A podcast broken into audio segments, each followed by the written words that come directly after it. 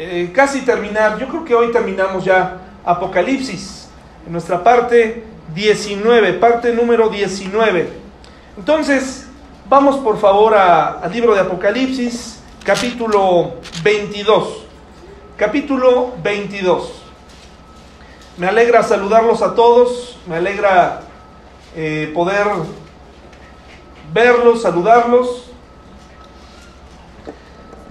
Me alegra el, el que estemos aquí, eh, pero me alegra más, me alegraría mucho más que cada uno de ustedes pudiera irse hoy eh, sabiendo, recordando que no vivimos una religión, ¿verdad? Que, que somos libres, que no somos esclavos, que usted puede tener una relación personal con Dios, una relación individual.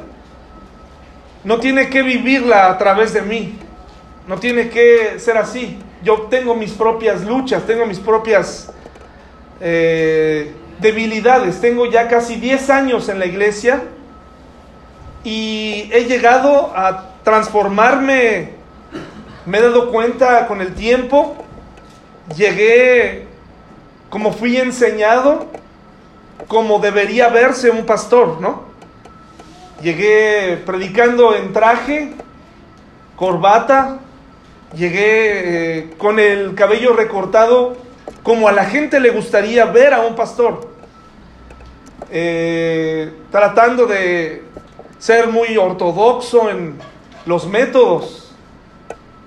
Para darme cuenta que dentro de mí había una batalla, ¿no? Había una lucha hace 10 años de decir, tiene que ser así.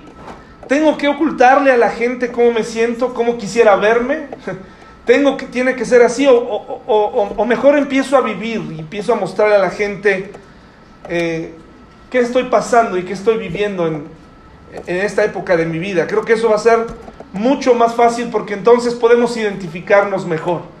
Si hay algún joven entre nosotros, algún amigo, algún cristiano que, que relaciona la vida en Cristo con religión, con, con una imagen, con una serie de sacramentos, te quiero decir que la vida cristiana no es así. La vida cristiana verdadera es libertad. Es hay perdón, hay oportunidad, hay gracia. Esa es la vida cristiana. Ayer entre las cosas que buscaba en la casa de todos ustedes, encontré unos viejos materiales que me proporcionaron en una escuela bíblica a la que fui. Y encontré una un estudio de Gálatas, porque en esa época me dieron el estudio de Gálatas, el, mismo Gálatas que estamos estudiando nosotros, y, del cual ya llevamos cinco partes. Y Gálatas, y, me dieron un material que tenía, yo creo que cinco hojas, engargolado, sin ningún tipo de dibujo, y el título decía Gálatas, la carta magna de la libertad cristiana. Y cuando yo vi ese engargolado reflejaba perfectamente lo que pensaba el pastor que la impartió. Y cuando vi la cantidad y la densidad del contenido que tenía ahí, me di cuenta que no sabía nada de la libertad en Cristo. A pesar de que efectivamente es la carta magna de la libertad en Cristo, me di cuenta que no sabían absolutamente nada y yo tampoco sabía nada de la libertad en Cristo. Así que procedí a tirar ese material, ¿verdad? Hermanos, recordemos que tenemos una libertad en Cristo, una relación personal, ¿verdad?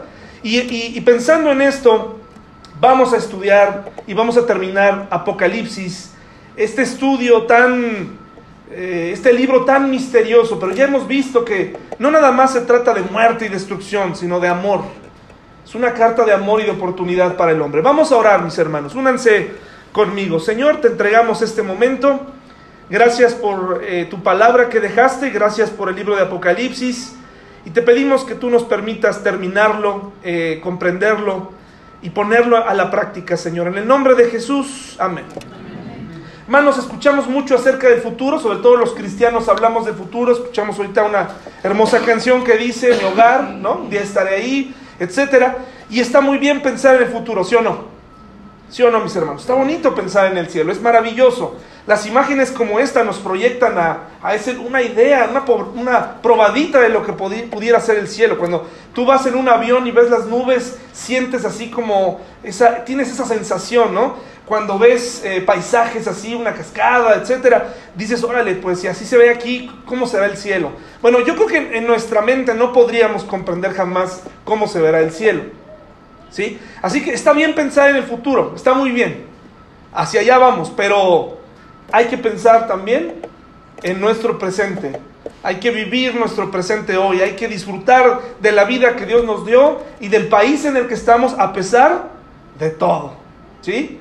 Porque nosotros debemos estar por encima de las circunstancias. Entonces le invito a que no ponga su esperanza en el futuro únicamente, sino también en su presente, el día de hoy. Entonces, Apocalipsis no nada más habla del futuro, es la, Apocalipsis es revelar y se, y se ha recorrido la cortina para que podamos ver los eventos futuros. Entonces, quiero que proyecte en este momento eh, su mente, su atención en este, en este poema acerca del futuro. ¿sí? Vamos a concentrarnos un momento. Dice, piensa en pisar en la orilla y encontrar el cielo. O tomar una mano y hallar que es la mano de Dios. Respirar un nuevo aire y hallar que es aire celestial. Sentirte lleno de vigor y encontrar que es inmortalidad. Pasar de tormenta en tormenta a una calma no conocida. Despertar y hallarte en tu hogar. Es un bonito y hermoso poema. Aquí de abajo está el autor. Un día llegaremos a ese lugar. Puede ser que ahorita vivas una tormenta, vivas una situación complicada, pero un día eso terminará. Y tenemos este reflejo, esta idea de lo que será el cielo. Vamos a Apocalipsis 22 del 1 al 5 y vemos cómo Juan está recibiendo toda esta información, toda esta visión del futuro. Su cerebro no alcanzaba a comprender tantas imágenes. Yo creo que Dios le dotó de una comprensión en ese momento eh, sobrenatural para poder tratar de organizar toda esta información. Dice, después me mostró un río limpio de agua de vida resplandeciente como cristal que salía del trono de Dios y del Cordero. En medio de la calle de la ciudad y a uno y otro lado del río estaba el árbol de la vida que produce doce frutos, dando cada mes su fruto, y las hojas del árbol eran para la sanidad de las naciones. Y no habrá más maldición y el trono de Dios y del Cordero estará en ella, y sus siervos le servirán. Y verán su rostro y su nombre estará en sus frentes. No habrá allí más noche, y no tienen necesidad de luz de lámpara, ni de luz del sol, porque Dios el Señor los iluminará y reinarán por los siglos. ¿De qué? De los siglos. Estamos entrando en un momento del Apocalipsis donde quedaron atrás esas imágenes de juicio, ¿verdad? Esas imágenes terribles del futuro. Y estamos entrando en una época donde el escritor, donde Dios, recuerde que la Biblia es un, es no es un libro misterioso, no es un libro que contiene códigos, cada cantidad de letras, no es un libro así, no es un libro de hechizos, no es un libro humano, es un libro en donde Dios utilizó a los hombres, ¿no? Se inspiró, los inspiró de una manera que no llegamos a comprender, pero los inspiró. Y ellos escribieron y Dios respetó sus temperamentos, respetó su estilo literario. No es que los poseyó como si los ocupara como un gran pincel y los manipulara. Los inspiró y ellos escriben. Entonces, la Biblia, ser un libro humano, nos explica con figuras como un río, para que lo puedas entender, como una calle, como una ciudad, porque ese es el lenguaje que nosotros usamos, ¿verdad? Somos humanos. Nuestro cerebro tiene que entender esta información. Si mencionara otro, un, nuevo lenguaje para comprender esto, pues sería imposible. La Biblia no está en, en, lenguaje de elfos, ¿verdad? No está escrito en un lenguaje celta extraño. Las profecías de Nostradamus eran tan interesantes porque además estaban escritas en un francés antiguo, lo que en un momento pensaron que era un lenguaje extraño y dijeron, este, eran todavía más místicas por ser escritas de esta manera. Pero la Biblia fue escrita para que tú y yo la entendamos. Es el libro mayor, eh, eh, que mejor, más ha sido traducido. Es el más leído, el menos obedecido, el más odiado, a la vez el más querido, etc. Pero nos está dando un, eh, lo importante de esto es que nos está dando un lenguaje Gracias, mi hermano. Un lenguaje para que tú y yo, hombres y mujeres, ¿qué podamos hacer con él? Pues entenderlo. ¿De qué serviría que yo le escribiera a mi esposa una carta, gracias hermano, una carta en alemán? ¿De qué serviría? Sería, pues ve a, buscar la traducción, ándale pues, ¿no? ¿Y cuánto tiempo? Y son 100 hojas, ¿te imaginas? No hablo ni bien el español, menos escribir en alemán, ¿no? Entonces Dios nos deja su palabra en un lenguaje, ¿sí? Dos, dos lenguajes como el griego o el, o el hebreo, vastos, pero que nos permiten, pueden ser traducidos para que el hombre los comprenda. ¿Vamos bien hasta aquí? Bueno, entonces vemos todo esto con estos símbolos y entonces vemos que en Apocalipsis 22.1 nos dice que después de todas estas cosas, después de que Apocalipsis nos habla de que el agua estaba contaminada, de que los ríos estaban contaminados. Hermanos, no es necesario situarnos en el futuro para ver esta, esta realidad. Este es un río verdadero en, en, este, Indonesia. Es el, es el río más contaminado del mundo. ¿Se imaginan? No era Xochimilco, hermanos. Xochimilco no era, ¿no? El lago este, o no sé qué son, como canales. Pues aquí hay uno más sucio, ¿no? Imagínense toda esa suciedad. Bueno, dice aquí que eso se acabó. Ahora hay un río limpio. ¿De qué nos hablan los ríos, hermanos? ¿Qué, qué, ¿Cómo funcionan? Pues es, limpieza, es, eh, eh, es increíble cómo bajan de la montaña, ¿no? Cómo eh, se hacen cascadas, ramificaciones. Son preciosos los ríos, preciosos, ¿verdad? ¿Qué, qué pasa cuando se salen de su cauce los ríos? ¿Qué pasa? Se desbordan terrible, causan problemas. Pero aquí estamos hablando ya no de una época así, sucia, contaminada por los hombres, donde el hombre le falta el respeto a, la naturaleza, a la creación, a los animales, a todo mundo, sino ahora nos está presentando un río como limpio y tan limpio que es, resplandece como cristal. Y este río brota, ¿de dónde, hermanos? ¿De una montaña? ¿De un manantial? ¿De un ojo de agua? ¿De dónde brota este río? Del trono de Dios. Esta es la respuesta de por qué el mundo ha perdido la brújula en muchos sentidos, ha perdido el rumbo. Los valores morales, los principios morales del hombre, la fuente, quien los, de donde brotan, es Dios. Entre más te alejas de Dios, más cortas ese cauce de ese río de donde viene.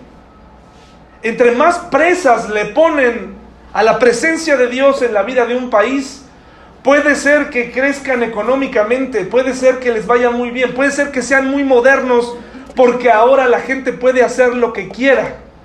Puede ser, pero en el fondo se van enfriando sus corazones se van enfriando de tal manera que no les importa la muerte de alguien más. El otro día escuché de un proyecto, no recuerdo el país, pero solo fue un proyecto, no existe. Son de esas cosas que uno lee, que aparecen en internet, ¿no? Y eso muy interesante porque dice ahí el derecho de la gente por morirse, ¿no? Por una vida mejor. Ya inventaron una, por una muerte digna le llaman, ¿no? Eh, pues resulta que habían inventado una montaña rusa. Una montaña rusa donde la gente podría morir. ¿Han escuchado de esto? ¿Nadie ha escuchado de esto? Es una montaña rusa que tiene como, como cinco aros. Está diseñada para que la persona que la pudiera, eh, en la que se pudiera subir, al final llegara muerta. Está diseñada para eso. De hecho, hay una hasta animación. No existe. Hay un, es un proyecto en donde ya me quiero morir tengo una enfermedad terminal, tengo un problema, súbame a la montaña rusa de la muerte. Y entonces la ves, incluso la ponen hasta como con lluvia o, lúgubre.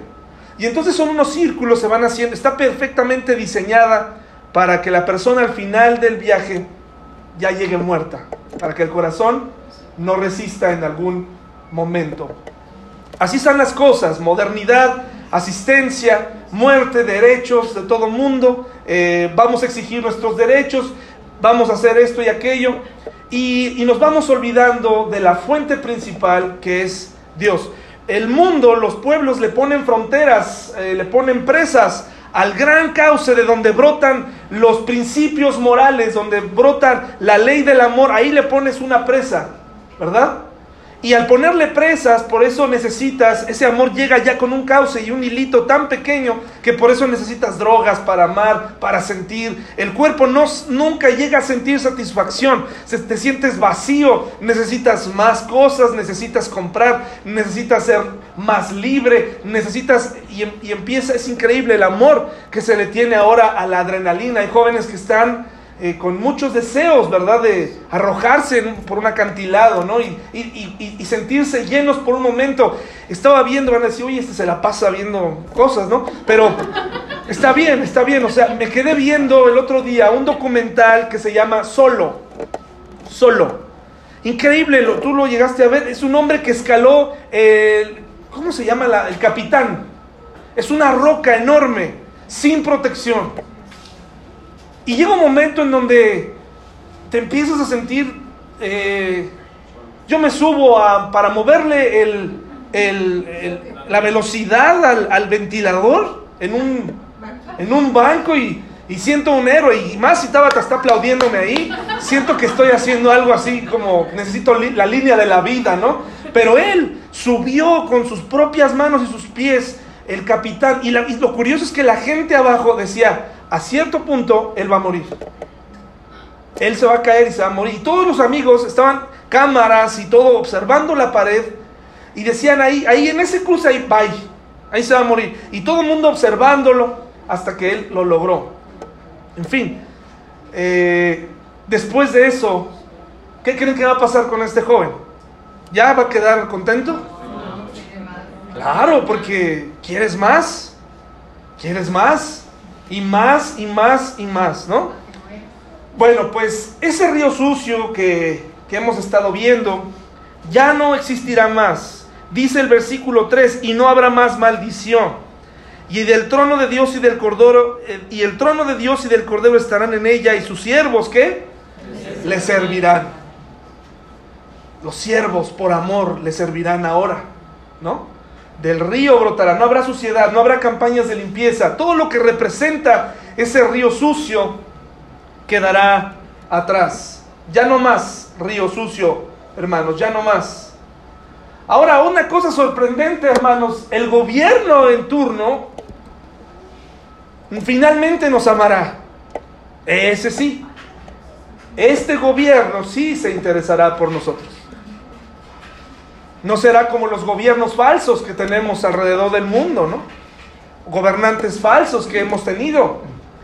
Finalmente habrá alguien que nos amará porque ¿quién estará en el trono, hermanos? Y estará Dios, pero estará Jesús. Es, muy relevante que aparezca Jesús porque Jesús se hizo hombre. Y al hacerse hombre, Él comprende, ¿verdad? Y aunque en este momento estaremos en un estado distinto, ahora habrá interés para que nosotros podamos vivir una vida como nunca antes la has experimentado, como nunca antes la has vivido. Y vimos que en Juan 14, del 1 al 3, dice que Jesús se fue a preparar lugar para quién? Para nosotros. ¿Alguna vez eh, has esperado a alguien en, en casa?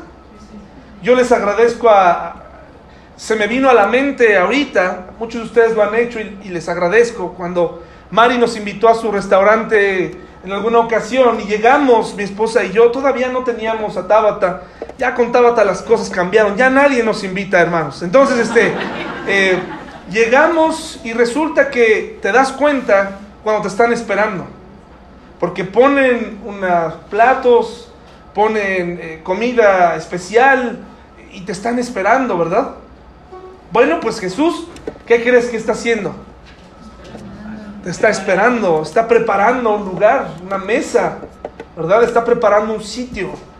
Está así como acomodó al principio en el Génesis, acomodó la tierra para el hombre, su creación, ahora está preparando un lugar. Dice, porque donde yo estoy, quiero que ustedes también estén. ¿Alguna vez han visitado algún lugar que dices, piensas en tus papás, en tu esposa, en, tus eh, hijos y dices, ¿cómo quisiera que ellos estuvieran aquí? ¿Cómo quisiera que ellos probaran esto? ¿Cómo quisiera? ¿Cómo lo desearía? ¿Cómo quisiera que mis eh, familiares encontraran a Cristo y encontraran y comprendieran que todo lo que conocen de Dios puede ser que esté equivocado? Porque han buscado o se han fijado en pastores ambiciosos, en iglesias frías, y por eso eso ha sido el pretexto para no acercarse a Dios. Pero ¿cómo quisiera que mis familiares se acercaran a Dios sinceramente? ¿Cómo quisiera? Porque una vida cristiana en libertad es inmensamente diferente a lo que tú conoces del cristianismo. ¿Cómo me gustaría? ¿Has pensado en alguien así ahorita? ¿Viene a tu mente? Piensas en tus hijos, ¿no? Y le dice, ¿cómo me gustaría, hijo, que comprendieras que a pesar de que yo he fallado en mi vida cristiana, la vida cristiana vale la pena? ¿Cómo quisiera que a pesar de lo que te hicieron en la iglesia, a pesar de los malos ejemplos, te acercaras a Dios? ¿Cómo me gustaría que te acercaras a Dios para que experimentaras su poder? Bueno, pues aquí nos dice que un día habrá un lugar donde el gobierno nos amará y se interesará por nosotros y no solo eso, dijimos que no importa la descripción en sí. Si las puertas simbolizan algo no, si las perlas y las dimensiones. Dijimos la otra vez que lo que importa es que todo se centra en una persona. ¿Y esa persona quién es? Cristo. Él es el centro de ese sitio. Y lo leímos aquella ocasión. Ahora, dice Apocalipsis 22 del 2 al 14. Fíjese esta ilustración, trate de imaginarlo en su mente. En medio de la calle de la ciudad y a uno y otro lado del río estaba el árbol de qué? Que produce 12 frutos, dando cada mes su fruto. Y las hojas del árbol eran para la sanidad de qué? De las naciones. Bienaventurados los que lavan sus ropas para tener derecho al árbol de la vida en el 14 y para entrar por las puertas, ¿en dónde? En la ciudad. Versículo 14, ¿ya lo vieron? Bienaventurados los que lavan sus ropas para tener derecho al árbol de la vida y para entrar por las puertas en la ciudad. Bueno, ¿qué cosa es el árbol de la vida? Vamos por favor a, a Génesis 2.9 para ver desde dónde está el árbol de la vida y qué significa.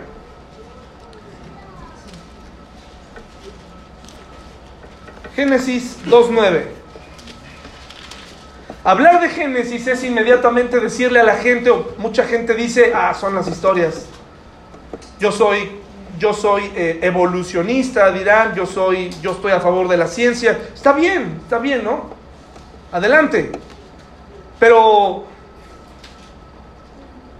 todo eso aún no está comprobado, ¿verdad? O sea, el cristiano se siente en desventaja porque dice, es que la ciencia sí se puede comprobar, lo que dice la Biblia no se puede comprobar, por lo tanto lo descarto. No es cierto. ¿Quién, quién dijo eso? Muchos eh, grandes eh, físicos, astrónomos, muchos científicos, no estoy diciendo que son cristianos, pero llega un momento en que alguno de ellos dice, a partir de aquí la única explicación es Dios. Lo que pasa es que la creencia en Dios trasciende porque nos lleva a, darnos cuenta que si Dios existe, entonces tendríamos que darle cuentas a Dios y que lo que Él dejó aquí es verdaderamente digno de ser tomado en cuenta, si Dios existe. Y es un dilema muy sencillo. Si Dios existe, si Dios no existe, entonces no se preocupe nadie. no existe y ya. Y nos moriremos y nos comerán los gusanos y se acabó. Pero si Dios existe, entonces los que no creen en Dios tienen un problema. Porque quiere decir que todo lo que Él nos dijo que hiciéramos no lo, no lo hicimos. Así que cuando yo platico con un ateo, yo siempre le digo, vámonos 50 y 50. Tú no puedes, si tú quieres, yo, yo no te puedo comprobar con la Biblia que Dios existe. Puedo darte otros argumentos, pero tú tampoco me puedes decir que no existe. Tú tampoco puedes. Dice Génesis 2.9, dijo también Dios, júntense las aguas, perdón, estoy leyendo el 1. Y Jehová Dios hizo nacer de la tierra todo árbol delicioso a la vista y bueno para comer. También, ¿qué cosa? El árbol de la vida en medio del huerto y el árbol de la ciencia del bien. Y me pongan mucha atención con esto porque había dos árboles. El árbol de la vida y del árbol de la vida en ningún momento dice que Adán no lo, no lo podía tocar, ¿o sí? No. El árbol de la vida era, era el árbol que probablemente sustentaba la eternidad de Adán. ¿Sí? Era su comida diaria, el árbol de la vida. En, en Génesis 3:22 cambian las cosas y dijo Jehová Dios, he aquí el hombre es como uno de nosotros, está hablando en plural, hablando de la Trinidad, está utilizando Elohim, sabiendo el bien y el mal, ¿sí? Porque el hombre comió del árbol del bien y del mal, ahora va a ser como uno de nosotros, sabiendo estas dos condiciones. Y entonces ahora sí Dios dice, ahora pues, que no alargue su mano y tome también del árbol de la vida y coma y viva para siempre. Esto no significa que Dios no quería que el hombre llegara a vivir para siempre. Lo que Dios estaba diciendo en este versículo es, ya que sabe el bien y el mal, no quiero que él coma y quede muerto o vivo eternamente en su pecado. ¿Sí me, ¿Sí me expliqué, hermanos? ¿Sí? Por eso es que él prohíbe ahora, dice, bueno, estos dos árboles son muy importantes. El árbol de la vida, con eso se sustenta Adán. Pero el árbol del bien y del mal, una vez que tienen conciencia, libre albedrío, vamos a prohibir el árbol de la vida porque si lo toman, ahora estarán para siempre muertos o vivos en sus pecados.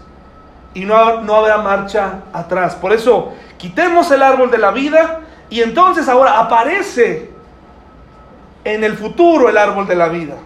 El árbol que sustenta a las naciones, a, la gente que vive, que viviremos en ese tiempo y que además, eh, aparte de ser un símbolo de vida eterna y bendición continua, estos doce frutos son un ejemplo para comprender que cada mes habrá un fruto diferente, habrá, habrá este, suficiente sustento para todos, para cada mes del año, no faltará nada.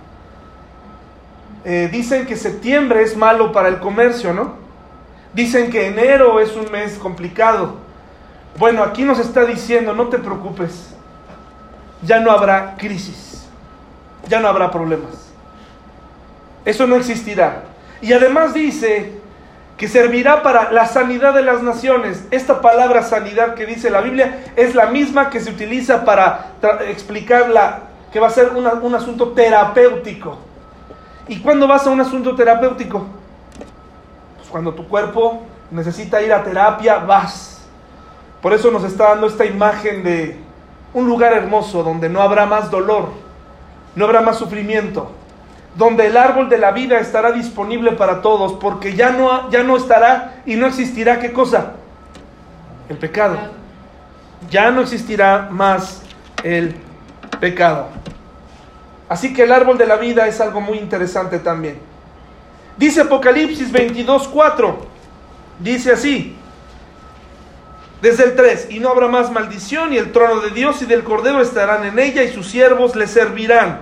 Y verán que su rostro y su nombre estará en sus frentes y veremos por fin su rostro. Y quiero que vayamos a Éxodo 33, por favor. Éxodo 33. Éxodo 33, por favor.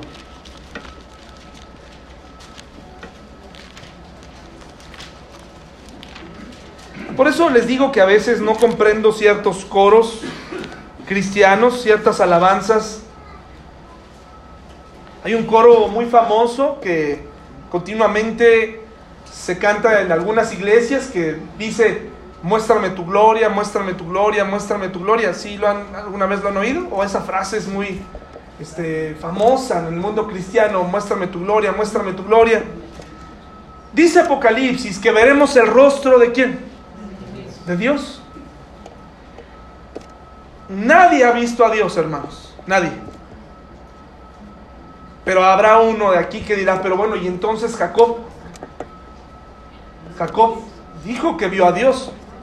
Lo que pasa es que los que dijeron haber visto a Dios, en su mayoría fue porque vieron una manifestación de un ángel. Y eso, pues fue un asunto de Dios, fue un asunto celestial. Pero nadie ha visto a Dios, es lo que dice la Biblia. Dios le dice a Moisés, cuando le va a mostrar la tierra prometida, pero debo aclararte que no podrás ver mi rostro porque nadie puede verme y seguir con vida. Esa era la postura de Dios antes. Dios, nosotros, estos ojos no podían ver a Dios. No podían soportar a Dios. De hecho, mire lo que dice eh, Éxodo 33, 17 al 23. ¿Ya, ¿Ya están ahí, hermanos? Fíjese, y Jehová dijo a Moisés, también, haré esto que has dicho por cuanto has hallado gracia en mis ojos y te he conocido por tu nombre. Él entonces dijo, te ruego que me muestres tu gloria. Y de aquí es donde tomaron ese versículo para muéstrame tu gloria. Pero ¿qué le respondió Dios? Yo haré pasar todo mi bien delante de tu rostro y proclamaré el nombre de Jehová delante de ti y tendré misericordia del que tendré misericordia y seré clemente para el con el que seré clemente. Dijo más, no podrás ver mi rostro porque no me verá hombre y vivirá. Y dijo aún Jehová, he aquí un lugar junto a mí y tú estarás sobre la peña. Y cuando pase mi gloria, yo te pondré en una hendidura de la peña y te cubriré con mi mano hasta que haya pasado. Después apartaré mi mano y verás mis espaldas, mas no se verá qué? Mi rostro. Esa postura era porque Dios es santo y nosotros no lo éramos. Hay una diferencia. Por eso Dios ideó este plan de salvación para el hombre y por eso Dios se hizo hombre. Pero en esta época era una restricción. Lo que no entiendo es por qué pedirle a Dios que nos muestre su gloria de eh, en qué, a qué nos estamos refiriendo si a Moisés le dijo, no te puedo mostrar el 100% de mi gloria, Moisés, porque nadie puede ver mi gloria y, y vivir. Así que es absurdo pedirle a Dios ciertas cosas. Esto es algo que deberíamos pensar un poco antes de decirlas, ¿verdad? Antes de cantarlas. Eh, nuestras oraciones deberíamos pensar bien qué le estamos pidiendo a Dios. Si, si, le estamos haciendo una exigencia, le estamos pidiendo, le estamos alabando, le estamos platicando o qué le estamos pidiendo a Dios, ¿verdad? Los cristianos hemos dejado de pensar, hemos dejado de usar muchas veces nuestros pensamientos, nuestra inteligencia para pedirle a Dios correctamente. Porque si Dios fuera una persona y se sentara aquí, porque yo sé que Él está aquí, pero si entrara físicamente y yo le expusiera a Dios, a esta persona, mis problemas, probablemente Dios me diría, discúlpame, no, es que no te entiendo qué es lo que me quieres decir, qué me quieres pedir, qué quieres. Porque a veces hay peticiones que, hermanos, están totalmente de cabeza están al revés. Y no es que sea complicado pedirle a Dios, lo que pasa es que a veces no sabemos qué pedirle, no sabemos cómo hablarle. Y ese es un síntoma y ese es un problema de que no conocemos a Dios. Eh, copiamos lo que algún hermano dice, ¿no? Por favor, este hermano, les pido por trabajo. Pero desde aquí al lado, el que está junto a ti, o tu esposa, cuando tú estás pidiendo por un trabajo, tu esposa dice, bueno, es que yo te voy a decir algo, querido esposo. Pues sal a buscarlo. Búscale. O sea, no nada más es... O sea, ella te lo puede decir. Dios puede hablarte a través de tu esposa. Porque a veces, ah, no, hermano, les pido que Dios me dé un trabajo. Y sus hijos, y sus hijas, y la gente, y los amigos Pueden decir, pues yo creo que el primer paso sería buscarlo, ¿no? El primer, el primer paso sería que tú salieras o que vieras un poquito pues, las vacantes que hay. Le pedimos cosas a Dios, hermanos, como si fuera algo, como si fuera un, una cosa este, extraña, rara, cosa que no le pedirías. Yo, yo me he encontrado con autoridades en el trabajo, con, con mis superiores, y llego con ellos y, y, noto que estoy nervioso, ¿no? Y noto que no sé cómo expresarme llega un momento donde me dice, bueno, ¿a qué viniste? ¿Qué quieres? A ver, explícame otra vez. Y me doy cuenta que no sé pedir. Y Jesús ya lo había denunciado alguna vez. Pedís y no recibís porque pedís mal para gastar en vuestros deleites. Por eso no recibes. Por eso, porque pides mal. Y pedir mal no es que sea como una fórmula mágica, sino en tu, corazón está mal. Porque le pedimos cosas a Dios que Él no te va a dar. Queremos que Él acelere procesos, que Él eh, modifique, que Él, que Él traiga una palanca en algún asunto y te lo destrabe y luego te paras a dar gracias a Dios porque destrabó la palanca eh, gubernamental, ¿no? Así no, así no trabaja Dios, hermanos. Pero en esta época, ¿qué va a pasar? Veremos su rostro. No habrá impedimento para verlo. No quiere decir que hoy lo hay, es decir, hoy hay un impedimento físico. Pero sí podemos ver a Dios. ¿Sí o no, hermanos? En, su, en el cuidado, en su protección. Esa es la principal prueba que tenemos frente a la gente escéptica. Esa es la principal prueba, ¿sabía? La vida transformada de las personas. Es el mejor argumento que le puedes dar al peor detractor de la fe cristiana es cuando esta persona puede observar un cambio. Y puede ser que nuestros amigos cercanos no nos crean porque no se ha efectuado ese cambio. Pero hay gente en mi vida que yo veo hacia atrás y digo, algo pasó en ti. Gente que cuando venía a la iglesia venía con una mirada, venía con una forma de pensar que hasta imponía y de pronto algo cambió y no sabes qué es. Pero después investigas te das cuenta que fue Dios el que hizo el cambio. La vida transformada de una persona es cuando, cuando ven a un papá renovado. ¿Qué le pasó a mi papá? Antes era así, así. ¿Qué le pasó a mi papá? Y cuando el papá dice, fue Dios. Entonces ese hijo alejado dice, creo en Dios. Si Dios pudo hacer esto, yo lo quiero. La vida transformada es la prueba más importante para mostrar al mundo que Dios existe. Pero muchos cristianos, mis hermanos, estamos escondiendo el cambio. Estamos sin experimentar el cambio. Estamos aferrados a nosotros mismos. Y el mundo necesita ver cristianos verdaderos, no perfectos. Incluso cuando hay cristianos que batallan, ¿no? Que a lo mejor el mundo nos ve caer, pero te levantas y le pides disculpas o, cubres el daño, ¿no? El otro día en el trabajo una persona le pegó a otra con su carro. Increíble cómo reacciona la gente, cómo es la gente cuando se trata de choques, ¿no? Es algo que nos provoca así mucho. La gente sale muy agresiva, las señoras, todo el mundo sale así. Bueno, la persona le pegó al carro de otra y el, el asunto es que nadie vimos cuando le pegó. Solo vimos el rayón. Y solamente vimos que al lado de ella no había carro ya. Solamente vimos que el golpe estaba. El golpe estaba ahí. Pero no había carro. Pero no fue difícil, hermanos, descubrir quién le había pegado. El tallón era un tallón amarillo. La persona le pegó dejó su marca amarilla y dijo, muevo mi carro. Nadie se va a dar cuenta que fui yo. Y era el único carro amarillo en el lugar. Era el único carro amarillo. O sea, ni siquiera, es más, se pudo haber estacionado un kilómetro.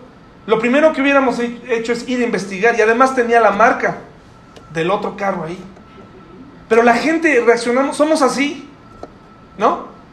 Ya le pegué, no digas. mueve tu carro, ¿no? A veces hacemos y reaccionamos así, mis hermanos. Dios, un día veremos su rostro. Un día lo veremos tal como Él es. Un día tendremos un diálogo directo con Dios. Hoy existe a través de la oración. Pero un día le veremos. ¿Tienes esa idea, esa expectativa, hermano? Qué interesante, ¿no? Cara a cara. ¿Qué le vas a decir a Dios? Todos los seres humanos, todos los seres humanos verán a Dios. Todos. Nada más que unos como padre y otros como juez. ¿Cómo lo quieres conocer a Dios? ¿Cómo quieres? ¿Qué le vas a decir a Dios? No, pues es que aquí en mi país la cultura era muy tan moderna que pues yo dejé de creer en Dios hace tanto que la verdad pues no me interesa. Está bien, está bien, pero acuérdate, si Dios existe, allá arriba no, no es como aquí, que por tu nacionalidad te tratan, ¿o sí? Eres norteamericano, el mexicano trata excelente a los norteamericanos, ¿sí o no, hermano? ¿Sí o no? Vamos a ser francos, ¿no? Los tratamos, uff, las playas, ¿no? Las playas ya no saben qué más traerle a los eh, extranjeros. Llega un mexicano con una familia, así como que te ven menos, te tratan mal, en algunos lugares como, ah, somos así, allá, allá arriba va a ser así.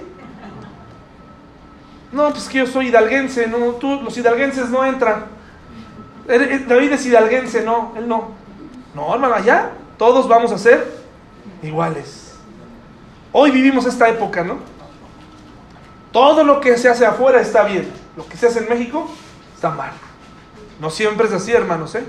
Hay mucha ignorancia, por ejemplo, en Estados Unidos, mucho... ¿Sabían que en Estados Unidos hay una población muy grande que cree que la Tierra es plana? En Estados Unidos, de veras. Hay una población enorme de gente que lo cree, ¿no? Ay, bueno, hay teorías, ya saben, ¿no? Existe de todo, pero no solamente ese es el problema, hay otras cosas que muchos norteamericanos no saben. Lo que pasa es que solamente vemos lo que sucede en las películas, esas películas donde todo sale bien, ¿no? Todo es precioso en las películas, por eso las, las ponemos. A mí me gustan las películas norteamericanas más que las otras porque las norteamericanas siempre terminan, ellos siempre terminan bailando juntos al final, ¿no? Todos abrazados alrededor de un árbol de Navidad y, y este, en una fogata. Son, qué agradables son. No es la realidad, pero nos, nos, nos gusta pensar en eso, ¿verdad? Bueno, mis hermanos, un día veremos su rostro y no habrá discriminación y no habrá problemas. Apocalipsis 22 del 6 al 20 dice así, hermanos, Apocalipsis 22 del 6 al 20. Pongan mucha atención porque este es el, el gran final de Apocalipsis. Este es el gran final de Apocalipsis. Y note por favor las reflexiones que hace Juan. El título, el título de, de esa última parte, ¿cuál es? La venida de Cristo. La venida de Cristo se acerca. Dice, y me dijo, estas palabras que acabo de decirte, el ángel, son fieles y verdaderas. Y el Señor, el Dios de los espíritus de los profetas, ha enviado su ángel para mostrar a sus siervos las cosas que deben suceder. ¿Cuándo? Pronto, pero recuerda, el concepto de Dios del tiempo es diferente a, a nuestro concepto del tiempo, ¿sí? He aquí, dice él, vengo pronto. Bienaventurado el que guarda las palabras de la profecía de este libro, es decir, el que las tiene en cuenta. No es, eh, no es, un estudio que debes guardar, es algo que debes pensar todos los días. Esta reflexión, y si Jesús viniera hoy, creemos en un Jesús que retornará, no porque estemos locos, no somos una secta, ¿o sí, hermanos? No, estamos alineados y perfectamente sanos y cuerdos y congruentes a lo que dice la Biblia. Si Cristo resucitó, pues es obvio que si Él resucitó no está muerto. Y si no está muerto, entonces va a regresar como lo dijo. ¿Sí? Por eso lo creemos. En, ningún momento, es más, todas aquellas ascensiones de vírgenes que la gente ha dicho, no están en la Biblia. La ascensión de María no está en la Biblia. No está ahí. Entonces, Ahí sí sería una, un asunto muy delicado pensar que alguien va a venir cuando en ningún momento, pues, cuando se fue, ¿verdad? Cuando se fue vivo, murió. Pero en el caso de Cristo, la Biblia es explícita. Y también hay mucha evidencia de la que pudiéramos hablar. ¿Por qué hablar de que la resurrección es posible? Dice aquí entonces, eh, bienaventurado, o sea, muy feliz el que guarda las palabras de la profecía de este libro. Yo, Juan, soy el que oyó y vio estas cosas. Levanta la mano Juan y nos dice, yo las vi, por favor, créanme, yo, yo estuve aquí y después que las hube oído y visto, me postré para adorar a los pies del ángel que me mostraba estas cosas. Esta es la segunda vez que Juan intenta adorar a un ángel, ¿verdad? Es la segunda vez. Una casi al principio y esta nuevamente, después de haber visto todo esto, a manera de agradecimiento se le inclina al ángel, pero él me dijo, Mira, no lo hagas en perfecta congruencia con quien es un ángel, un mensajero, un servidor. Dice, no lo hagas porque yo soy consiervo tuyo, de tus hermanos los profetas y de los que guardan las palabras de este libro. Adora a quién? A Dios. Ah, pero si se le hubieran postrado a Lucero, ¿qué hubiera hecho Lucero? Ah, pero claro, pues ¿por qué creen que ya no está arriba? ¿Verdad? Por esto. Esta tentación de sentir adoración. Por eso el ángel le dice, no me adores a mí, adora a Dios, a mí no. Esto viene a aclarar otro grande de los enigmas que algunos cristianos cargan, que algunos me han preguntado, oye, ¿estará bien tener un ángel? Los ángeles, adorar los ángeles. No, hermano, aquí un ángel nos está diciendo, no me adores a mí, adora a Dios, somos iguales, ¿no? Con siervos y me dijo, no selles las palabras de la profecía de este libro, es decir, todavía no cierres este libro, este libro tiene que ser leído por todos. ¿Se acuerdan que los papiros se sellaban? Alguna vez lo vimos, este no, déjalo abierto para que la gente lo lea, porque el tiempo está cerca. El que es injusto, el que es injusto, ¿qué dice? Sea injusto todavía, es decir, ¿quiere seguir viviendo así? Adelante sigue siendo injusto. Y el que es inmundo, sea inmundo todavía. Y el que es justo, practique la justicia todavía. Y el que es santo, santifíquese todavía. Es decir, quieres creerlo, está bien. Quieres vivir para Dios, está bien. No lo quieres hacer, no lo hagas. Eso no cambia la realidad de las cosas. Eso no cambia lo que dice la Biblia. Eso no lo cambia. No cambia que la profecía cambie. La actitud del hombre no cambia la realidad de la profecía cumplida, de eso estamos hablando, pero el cambio de actitud en la vida de un hombre sí cambia su destino eterno. Una actitud de arrepentimiento, una actitud de sinceridad, sí cambia, sí puede cambiar su destino eterno. La actitud respecto que tú tomes respecto a la profecía, no por eso quiere decir que no se va a cumplir. Si hay cosas que estando en tus manos, haciendo todo lo que puedas hacer, no cambiarán. Pues en este caso dice aquí, el que esté viviendo como quiera vivir, que siga adelante. Y el que está viviendo bien, que siga adelante también. He aquí, yo vengo pronto y mi galardón conmigo, dice, para recompensar a cada uno según sea su obra. Yo soy el alfa y el omega. ¿Qué significa? El principio y el fin el primero y el último. Bienaventurados los que lavan sus ropas para tener derecho al árbol de la vida y para entrar por las puertas en la ciudad. ¿Qué significa lavar las ropas, hermanos? ¿Cómo, lavamos nuestras ropas nosotros, hermanos? ¿Sí? Pero bíblicamente, ¿cómo podemos entender esta frase? ¿Haciendo buenas obras? Portándonos bien todos o fingiendo que nos amamos mucho y así. ¿Así se lavan las ropas? No, hermanos. Venid luego, dice la Biblia, y estemos a cuenta. Si vuestro pecado fuere como la grana, como la nieve será emblanquecido. Si fuere rojo como el carmesí, vendrá a ser como blanca lana. Entonces, ¿cuál es? ¿Qué nos dice? Venid luego y estemos a qué? Así se lavan, así se lavan las ropas en la Biblia, a cuentas con Dios. A cuentas. Por eso dice, muy feliz muy feliz, dice aquí, los que lavan sus ropas, los que se prepararon, los que a pesar de ser pecadores le dijeron a Dios, Señor, yo no puedo vivir la vida cristiana, he fallado, necesito un Salvador, ayúdame. Los que reconocieron su problema, reconocieron su problema. Es el problema que mucha gente no quiere reconocer su problema. Anteponen 10, 20, 30 cosas antes de reconocer que el problema es su pecado quieren mejorarse un poco, ¿no? eh, reuniones de autoayuda, eh, un poco de drogas, tal vez un poco de hobbies para limpiarse un poco, pero eso no va a lavar tus ropas. Por eso dice aquí, lava tus ropas. Yo Jesús, dice, he enviado mi ángel para daros testimonio de estas cosas. ¿A quiénes? A las iglesias.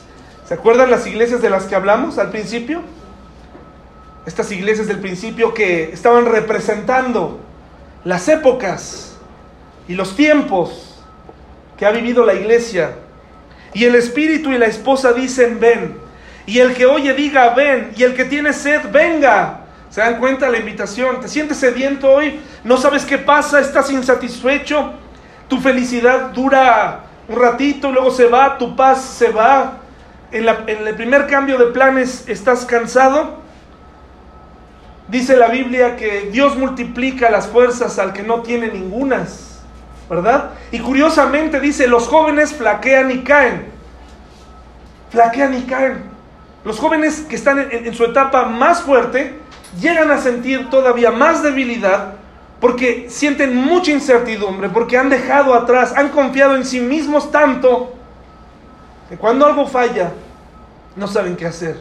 Por eso aquí dice Dios, dice Dios aquí, nos da una invitación eh, tremenda, ¿no? Dice, y el espíritu y la esposa dicen, ven, y el que oye diga, ven, y el que tiene sed, venga, y el que quiere tome del agua de la vida y esa agua corre hoy en día, hermanos. Esa agua hoy corre gratuitamente para ti. Para comenzar una vida cristiana no a través de esta iglesia imperfecta, no a través de mí o a través de tus padres, a través de una relación personal con Dios. Empieza, toma tú e, esa agua gratuita. Dice, yo testifico a todo aquel que oye las palabras de la profecía de este libro. Si alguno añadiere a estas cosas, Dios traerá sobre él las plagas que están escritas en este libro. Y por favor no se asuste con misterio, ¿no? De, es, es lógico, hermanos, es sencillo. Hoy en día han surgido profetas. ¿Se acuerdan que hemos hablado de eso? Hombres, Dios habló, según Hebreos, a los hombres de distintas maneras y utilizó profetas, ¿sí o no? Profetas de carne y hueso, hombres valientes, que crecieron en otra época, con otras costumbres. Dios habló a través de ellos. Hermanos, hoy no hay profetas, y lo digo así categóricamente. No puede haberlos. Si alguien te da información inédita de tu vida, de tu futuro, ¿qué crees que está haciendo? está añadiendo. La gente que se atreve a decir cosas así se está exponiendo al juicio de Dios y probablemente en su ignorancia se está exponiendo a que Dios los discipline. Y probablemente ni siquiera sean creyentes. Abusan de la gente mediante profecías equivocadas, alusiones al Antiguo Testamento. Les hacen creer para sacarles dinero. Los, los toman los, los tienen cautivos, han generado para ellos un ambiente agradable como un espectáculo en la iglesia para que la gente no se cuestione su vida, sino es toda una escenografía donde el pastor es el principal protagonista, no Dios. Y aunque nos digan que no son los protagonistas, su vida dice otra cosa, porque llegan con guaruras, llegan en autos lujosos, llegan despilfarrando y llegan... ¿Y por qué tenemos que mencionar nosotros esto? Porque no somos iguales, hermanos. Porque aún en la vida cristiana hay mucho charlatán del que tenemos que tener cuidado. Hay un movimiento, hermanos, que a mí no, la verdad no me da gusto. Y esta es una opinión personal. Pero a mí no me da gusto. La iglesia y el Estado siempre han estado en pugna. Siempre ha habido una... La, iglesia verdadera, ¿eh? Porque la iglesia, por ahí se está buscando que un grupo evangélico tenga autoridad. Porque nuestro presidente electo tiene buena relación con estos pastores. Y muchos dicen, qué bueno. qué bueno que se junte con los pastores, no, pero que busque buenos pastores. Porque si no, ¿saben qué va a pasar, hermanos? Si esos pastores empiezan con sus cosas a querer sacar provecho, a querer que les donen propiedades, a querer que hacerse de poder, ¿cómo creen que va a quedar el evangelio, hermanos? No, yo prefiero, hermanos, aparte. Aparte, ni modo, una, la, iglesia es la, la, verdadera resistencia de este mundo. La iglesia de Cristo es la verdadera resistencia que le dice al gobierno, a ver, a mí no me vas a venir a convencer con estas reformas. A mí no me vas a venir a decir que ahora esta ley o esta libertad es, es correcta. Por eso yo prefiero la libertad, prefiero oponerme a eso que aplaudir, que ya un grupo de pastores se acerque. Es muy peligroso porque, hermanos, podemos llegar a confundirnos. Ahora, tampoco estoy diciendo que nos persigan, ¿verdad? Eso tampoco lo deseo. Pero esta combinación Estado-Iglesia, hermanos, no importa si es la iglesia cristiana, no funciona. No funciona, hermanos. Ese no es el camino. Eso no es lo que un cristiano debe pedir. Dice, si alguno quitare de las palabras del libro de esta profecía, Dios quitará su parte del libro de la vida y de la santa ciudad y de las cosas que están escritas en este libro. El que da testimonio de estas cosas dice, ciertamente vengo en breve. Amén. Pero aquí Juan levanta, dice, no, no, a ver, a ver Señor, permíteme escribir. Permíteme seguir escribiendo. Una vez que dice esta parte, ciertamente vengo en breve, amén, dice Juan, ¿qué escribe hermanos? Una frase que pareciera estar, estar como de más. Pero habla precisamente de cuál debería ser la intención del corazón de un cristiano. ¿Cuáles, ¿cuáles son esas palabras? Sí, sí ven. O sea, ya me lo imagino, emocionado, contento en la isla de Patmos, después de haber visto todo eso, deseando el final, dice, sí, ven, Señor Jesús, sí, ven, ven por favor. Eh, eh, cerrar el libro de Apocalipsis no cierra un capítulo en la vida tuya como cristiano.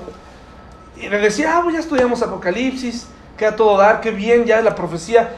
Al contrario, Abre un capítulo nuevo para que tú de ahora en adelante digas, sí ven Señor Jesús, ven. Deseo tu venida, la deseo completamente. La gracia de nuestro Señor Jesucristo sea con todos vosotros, dice aquí. Hermanos, quiero mostrarles un pequeño video, muy humano. Solamente por si alguien no ha comprendido esta sensación que debemos tener de esperar a alguien. ¿Sí? El cristiano debe tener en mente la espera de la venida de Dios, de Jesús. Debe estar ahí. Entre tus diez pensamientos acerca de Jesús, su venida debe estar entre los tres primeros, si quieres. Ahí. Jesús viene. Porque eso me cambiaría mi manera de ver las cosas. ¿Has esperado a alguien? Me dijiste. Tú me dijiste que has esperado a alguien. Aquí un señor de cierta edad. Vamos a ver si con, vamos a ver si con aplicarle nada más eh, se, se corre. No tiene sonido. Pero has esperado a alguien así, hermano. ¿Hace cuánto que no lo hacías? ¿No? Ahí lo vemos, esperando ya grande el Señor. Dice, qué ridículo que está haciendo ahí. Pero ¿quién llegó? ¿Quién llegó? Ah, ¿no? Si sabemos, ¿verdad? Si sabemos lo que ocasiona amar a alguien y esperarlo de esa manera. Tan es así que hoy en día eso es relevante. Hoy en día esto es noticia, hermanos. Una pareja de ancianos esperándose, ¿no? Esto es noticia. Esto es noticia, hermanos. Que dos ancianos se esperen mutuamente. Porque ya no es normal. Ya no es normal, hermanos. Ya no vemos escenas así de, amor verdadero. Jesús ha cumplido su parte y te ha esperado. ¿Tú lo esperas a Él? ¿Estás así esperando su venida, hermano? ¿Sí o no? Es una imagen reconfortante, ¿no? Es una imagen hermosa. Quiero que te vayas con esa imagen muy humana, Para que comprendas que sí se puede esperar a alguien con anhelo. No sé cuánto tiempo llevaba ahí parado. Tú también puedes esperar su venida así, con amor, con cariño, con, con anhelo, con deseo. Señor, te estoy esperando. Sí, ven, ven Señor Jesús.